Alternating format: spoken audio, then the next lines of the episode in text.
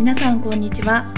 この番組は事業を作る人や組織を探索するをテーマに対話する番組です。新事業創出に挑む皆さんにとって新たな視点やアイディアが想起される時間になれば嬉しいです。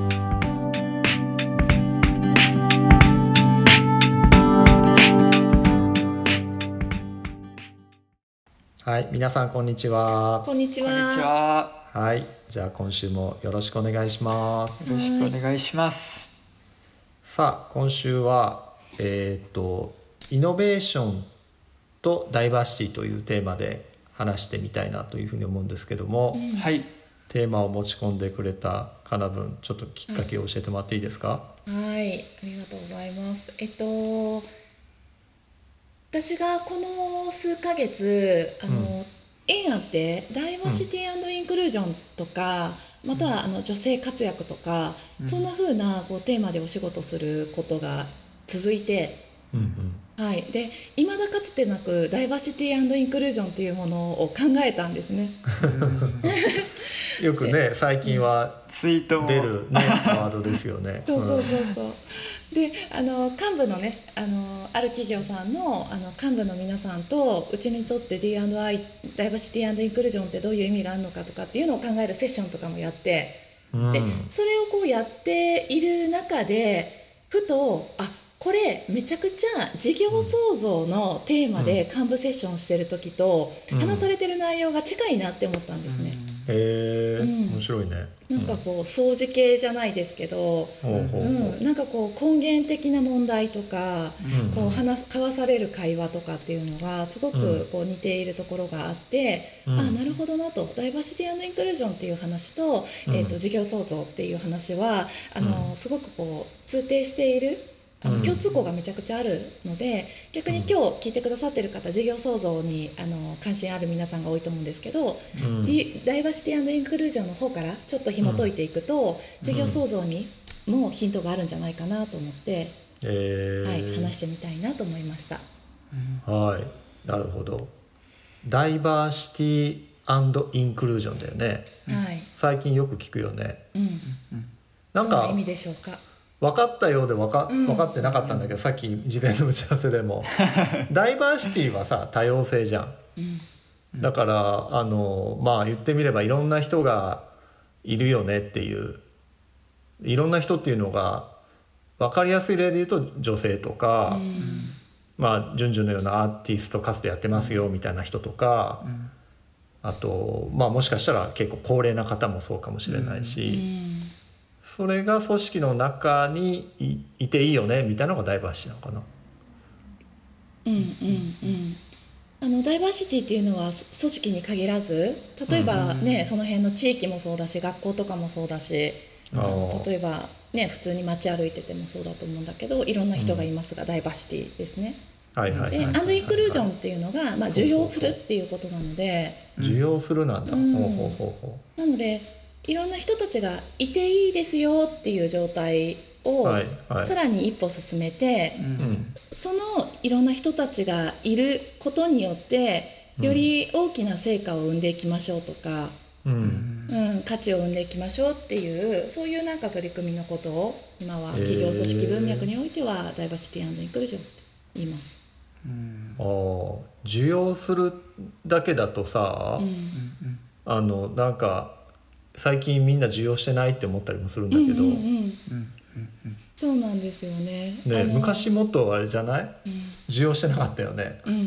みんなと同じことやってないと怒られるみたいなとか 友達ができないとかいじめに遭うとかあったじゃん。うん比較的需要はされてんのかなと思うんだけど、うん。あえてテーマに挙げてるその需要っていうのがちょっと意味が違うのかな、うんうんうん。まさにまさになんかあのダイバーシティインクルージョンにも潮流があるっていうふうに言われてて、まあ今から、えー、と30年ぐらい前からそして10年ぐらい前まで、2010年ぐらいまでのダイバーシティインクルージョンって、まあ、 good company を作りましょうっていうそんな文脈で作られてあの語られてきたんですね。 good company。ね。うん。うん。差別とかしちゃいけませんよってああ話はいはいはいはい。うんうんうん。うんだからまあ女性とかも性別もそうだしうん。年齢もそうだし、まあうん。日本は少ないんですけど人種とか。国籍とか。かそういうことで不当な扱いをしてはいけませんと。うん。だからみんないい会社になってくださいよっていうのが、うん。うんうんあの企業組織におけるダイバーシティインクルージョンの始まり。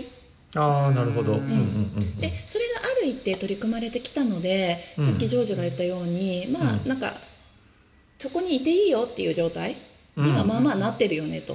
うんううん車椅子の人とか障害がある人でも、あどうぞどうぞ雇用しますよっていう感じですよね。うん。うん。で今この10年ぐらいってもう一歩進めて、まあ、ブーカとかって言われる時代でもありますし、うんうんダイバーシティインクルージョンによってストロングカンパニーを作ろうよと。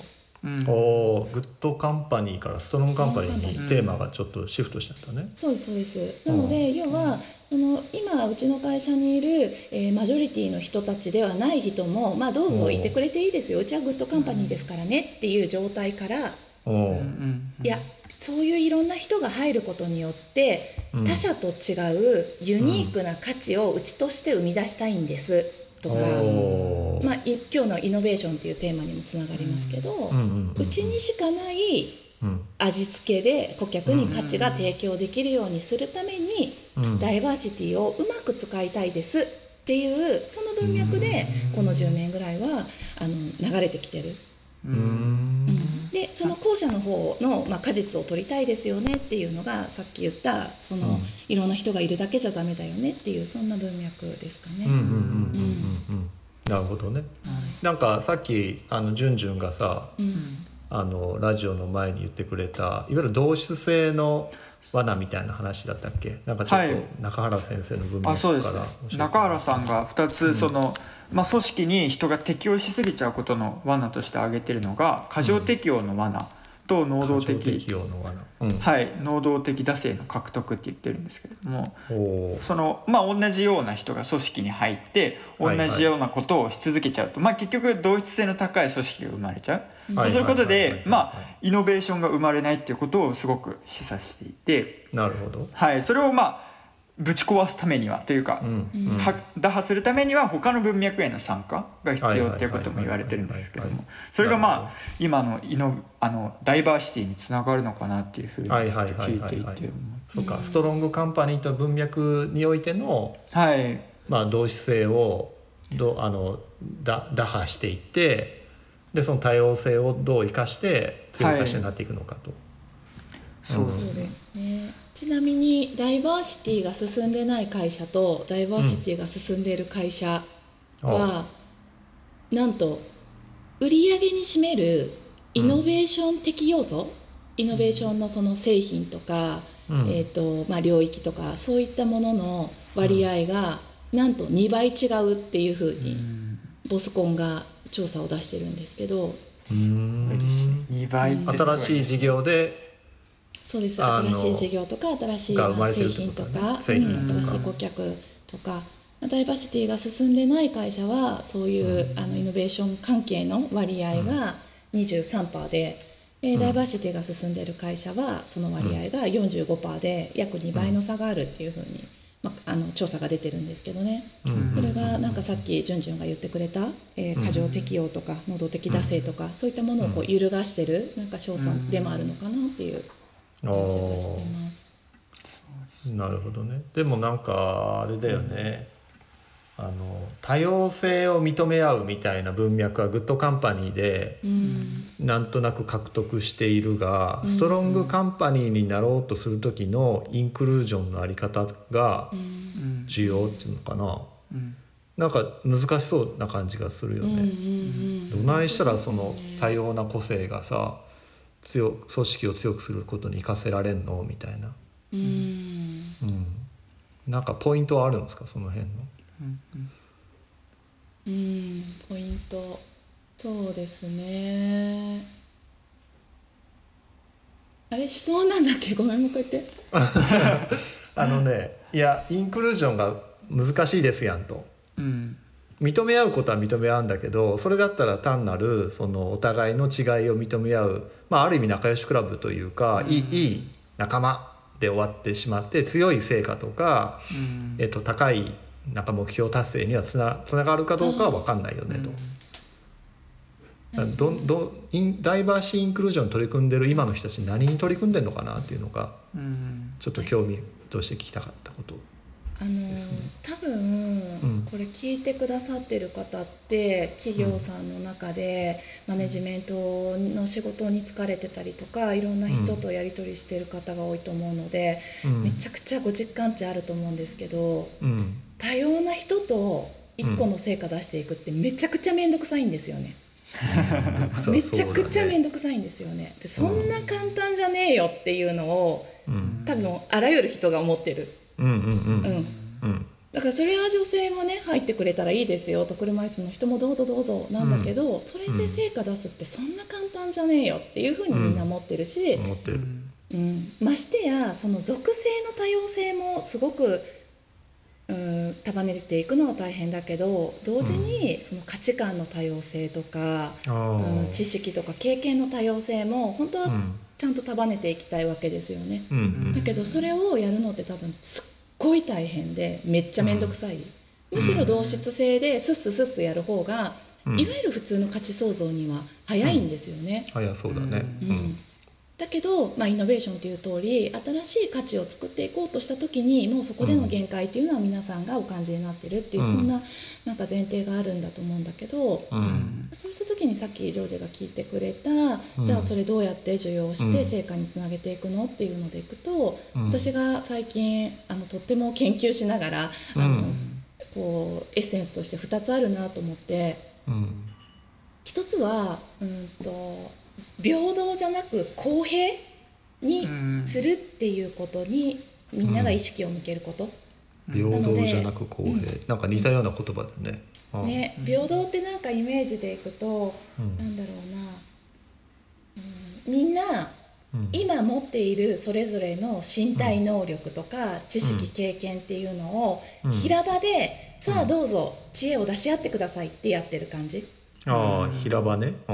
なので、その会社の中での例えばメインストリームにいる、あの人はなんとなく発言権が多い大きい、なぜならそういう人はいっぱいいるから喋りやすいし受け入れられやすい。